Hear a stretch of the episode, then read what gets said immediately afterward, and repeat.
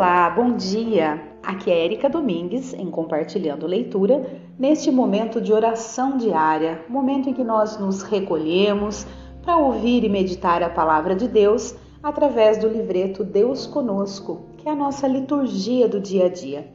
Hoje, dia 26 de junho, segunda-feira, estamos na 12ª semana do tempo comum. Iniciemos o nosso momento de oração em nome do Pai e do Filho e do Espírito Santo. Amém. O Senhor é a força de seu povo, fortaleza e salvação do seu ungido. Salvai, Senhor, vosso povo, abençoai vossa herança e governai para sempre os vossos servos. Deus chamou Abrão para confiar plenamente nele e avançar no projeto que o Senhor lhe apontava. Depois vai chamá-lo de Abraão, que significa pai de uma multidão sem conta. A nós cabe e é necessário acolher o desígnio divino, não valorizar nossos juízos, nem querer que o outro seja o que ainda não somos. Tirar o cisco do olho do irmão significa não abraçar o projeto do reino sobre si mesmo a medida será a mesma com os que assim fazem. Uau, gente, olha, olha isso. É, nós, nós não podemos querer que o outro seja o que ainda não somos.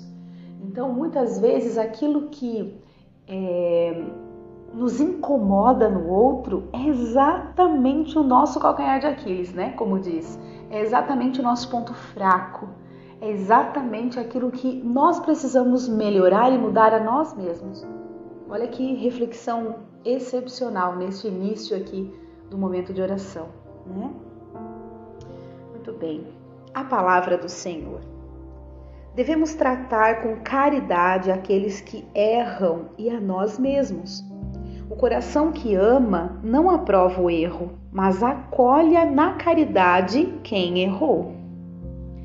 A leitura de hoje está no livro do Gênesis, capítulo 12, versículos de 1 a 9. Naqueles dias, o Senhor disse a Abrão: Sai da tua terra, da tua família e da casa do teu pai, e vai para a terra que eu vou te mostrar. Farei de ti um grande povo e te abençoarei. Engrandecerei o teu nome, de modo que ele se torne uma bênção. Abençoarei os que te abençoarem e amaldiçoarei os que te amaldiçoarem. Em ti serão abençoadas todas as famílias da terra. E Abrão partiu, como o Senhor lhe havia dito, e Ló foi com ele. Tinha Abrão setenta e cinco anos, quando partiu de Arã. Ele levou consigo sua mulher Sarai, seu sobrinho Ló e todos os bens que possuíam, bem como todos os escravos que haviam adquirido em Arã. Partiram rumo à terra de Canaã e ali chegaram. Abrão atravessou o país até o santuário de Siquém, até o carvalho de Moré. Os cananeus estavam então naquela terra. O Senhor apareceu a Abrão e lhe disse: Darei esta terra à tua descendência. Abrão ergueu ali um altar ao Senhor que lhe tinha aparecido. De lá deslocou-se em direção ao monte que estava a oriente de Betel, onde armou sua tenda com Betel a ocidente e Rai a oriente. Ali construiu também um altar ao Senhor e invocou o seu nome. Depois de acampamento em acampamento, Abrão foi até o Negueb. Palavra do Senhor, graças a Deus. Bem, vamos então ao salmo de hoje, que é o Salmo 32. Feliz o povo que o Senhor escolheu por sua herança. Feliz o povo cujo Deus é o Senhor e a nação que escolheu por sua herança. Dos altos céus o Senhor olha e observa. Ele se inclina para olhar todos os homens. Mas o Senhor pousa o olhar sobre os que o temem e que confiam esperando em seu amor para da morte libertar as suas vidas e alimentá-los quando é tempo de penúria. No Senhor nós esperamos confiantes, porque Ele é nosso auxílio e proteção. Sobre nós venha, Senhor, a vossa graça, da mesma forma que em vós nós esperamos. Feliz o povo que o Senhor escolheu por sua herança. Muito bem, vamos proclamar o evangelho de hoje, que está em Mateus capítulo 7, versículos de 1 a 5. Aleluia, aleluia, aleluia. A palavra do Senhor é viva e eficaz. Ela julga os pensamentos e as intenções do coração. Proclamação do Evangelho de Jesus Cristo, segundo Mateus. Glória a vós, Senhor.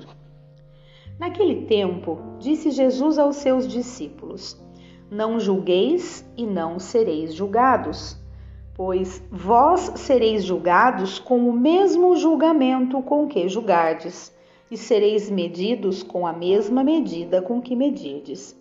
Porque observas o cisco no olho do teu irmão e não prestas atenção à trave que está no teu próprio olho?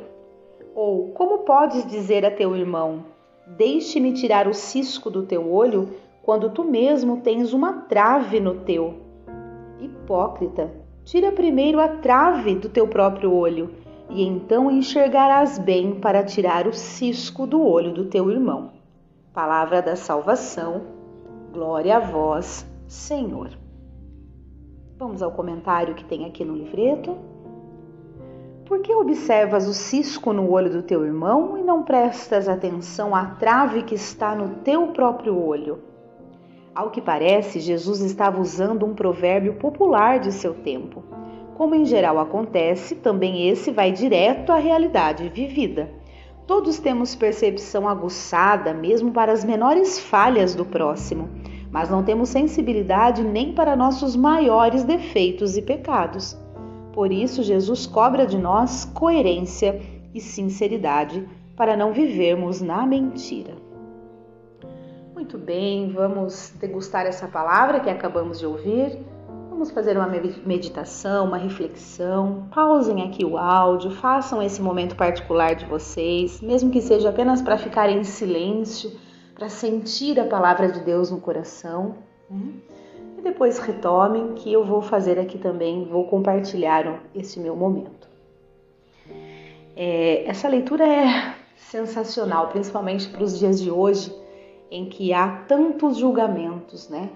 Todos julgamos a todos e tudo. E olha só, é, muitas vezes aquilo que a gente está querendo tirar do olho do outro, que é apenas um cisco, é, é impressionante o quanto a gente não percebe a trave do nosso olho. E isso o que, que nos ensina também? Que muitas vezes o erro do outro é pequeno frente ao nosso próprio erro, que é gigante e a gente não enxerga. Né? Até porque muitas vezes o que nos incomoda no outro é aquilo que realmente é o nosso problema, aquilo que a gente falou aqui no início. É, quantas vezes a gente é, perde tanto tempo tentando consertar o outro, quando na verdade quem deve ser consertado somos nós. E aí quando a gente, se a gente conseguir essa proeza, né, de nos consertar, vamos dizer assim, quando a gente olhar para o nosso irmão, a gente talvez nem enxergue mais aquele cisco que era tão pequeno frente ao nosso problema que era muito maior.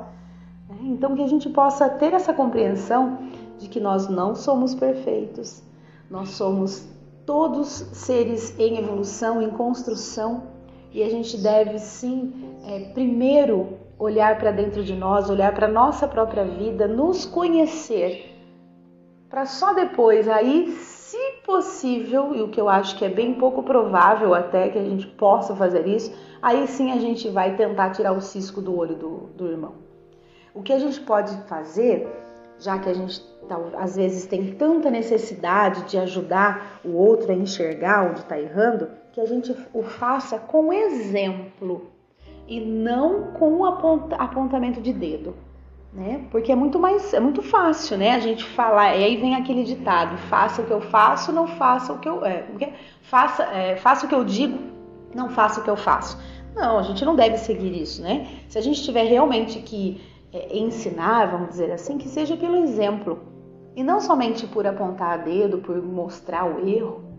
Né? Porque enquanto a gente está perdendo nosso tempo apontando o erro do outro, o nosso próprio erro está ali evidente para todo mundo ver. Então, que, que, é, que é, como fala? Que confiança a gente vai colocar se nós mesmos não nos, não, não, não, não, não nos enxergamos né, dentro daquele problema, daquele erro? Então, assim, que a leitura de hoje traga para a gente essa clareza de que nós primeiros devemos voltar o nosso olhar para nós, para nós mesmos. Né? E aí tentar é, enxergar os nossos próprios erros, porque talvez se a gente fizer isso, a gente não vai nem conseguir, nem vai mais enxergar o erro do outro. É porque é impressionante como que acaba sendo até meio que natural de todo mundo sempre enxergar o erro do outro e nunca reconhecer o nosso próprio erro, né? Quantas vezes a gente até não fica chateado com as atitudes do outro e aí toma, né, tem ações assim, tem reações até que são totalmente questionáveis e aí a gente não presta, não presta atenção naquilo que a gente fez, né? A gente somente até justifica o que a gente fez em virtude do que o outro fez primeiro. E aí a gente vai entrando num círculo vicioso de julgamento. Né? Aí é, acaba ficando uma coisa até natural de toda hora julgar. Uma coisa é a gente, às vezes, em, na intimidade de um casal ou mesmo né, de uma família, às vezes fazer algum tipo de brincadeira em questões de julgamento, sem, sem intenção, né? sem maldade no coração, às vezes numa brincadeira. Uma coisa é fazer isso, outra coisa é viver a vida toda julgando a tudo e todos e assim gritando aos quatro ventos, né? apontando o erro de todo mundo aos quatro ventos. Então, é, a gente tem que começar a ter um pouco mais de reconhecimento de quem nós verdadeiramente somos, que ninguém é perfeito, ninguém está livre de errar, livre de.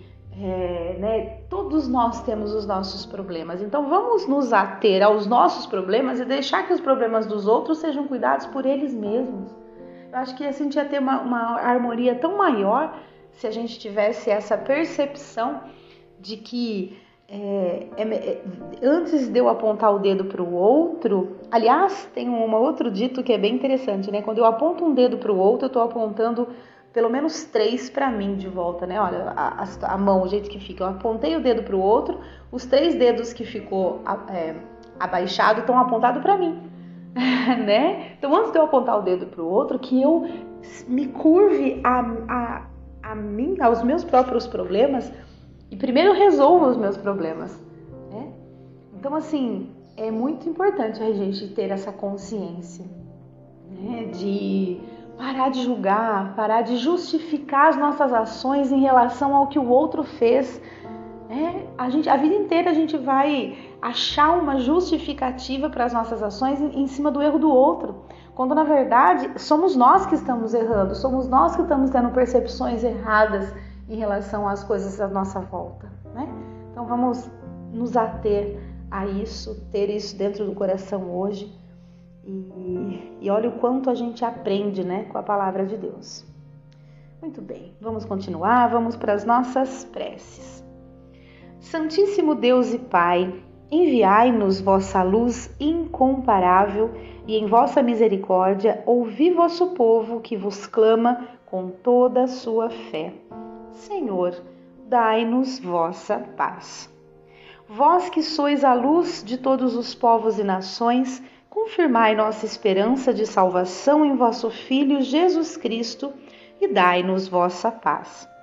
Vós que fizestes conosco a aliança eterna de vosso amor em vosso Filho, concedei-nos progredir em cada dia em vossos caminhos.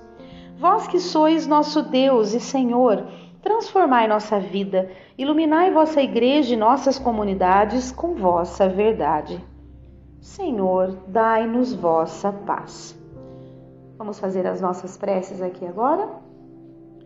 Senhor Deus, me ajude a, me, a olhar mais para dentro de mim e enxergar os meus próprios erros e não apontar o dedo para o outro. Senhor, dai-nos vossa paz. Aceitai, Senhor Deus, as preces que nasceram de nosso coração e confirmai-nos como vosso povo, fundado no ensinamento de vosso Filho Jesus Cristo, que convosco vive e reina para sempre. Muito bem, vamos ofertar o nosso dia a Deus, vamos estar em comunhão com Ele, para que a gente possa sempre é, ter uma vida pautada na paz e na harmonia e não em julgamentos e acusações. Todos os olhos, ó Senhor, em vós esperam e vós lhes dais no tempo certo o alimento. Muito bem, esse foi o nosso momento de oração, que nós encerramos em nome do Pai, do Filho e do Espírito Santo. Amém. Espero de coração que todos estejam bem. Um grande abraço e até amanhã, se Deus quiser.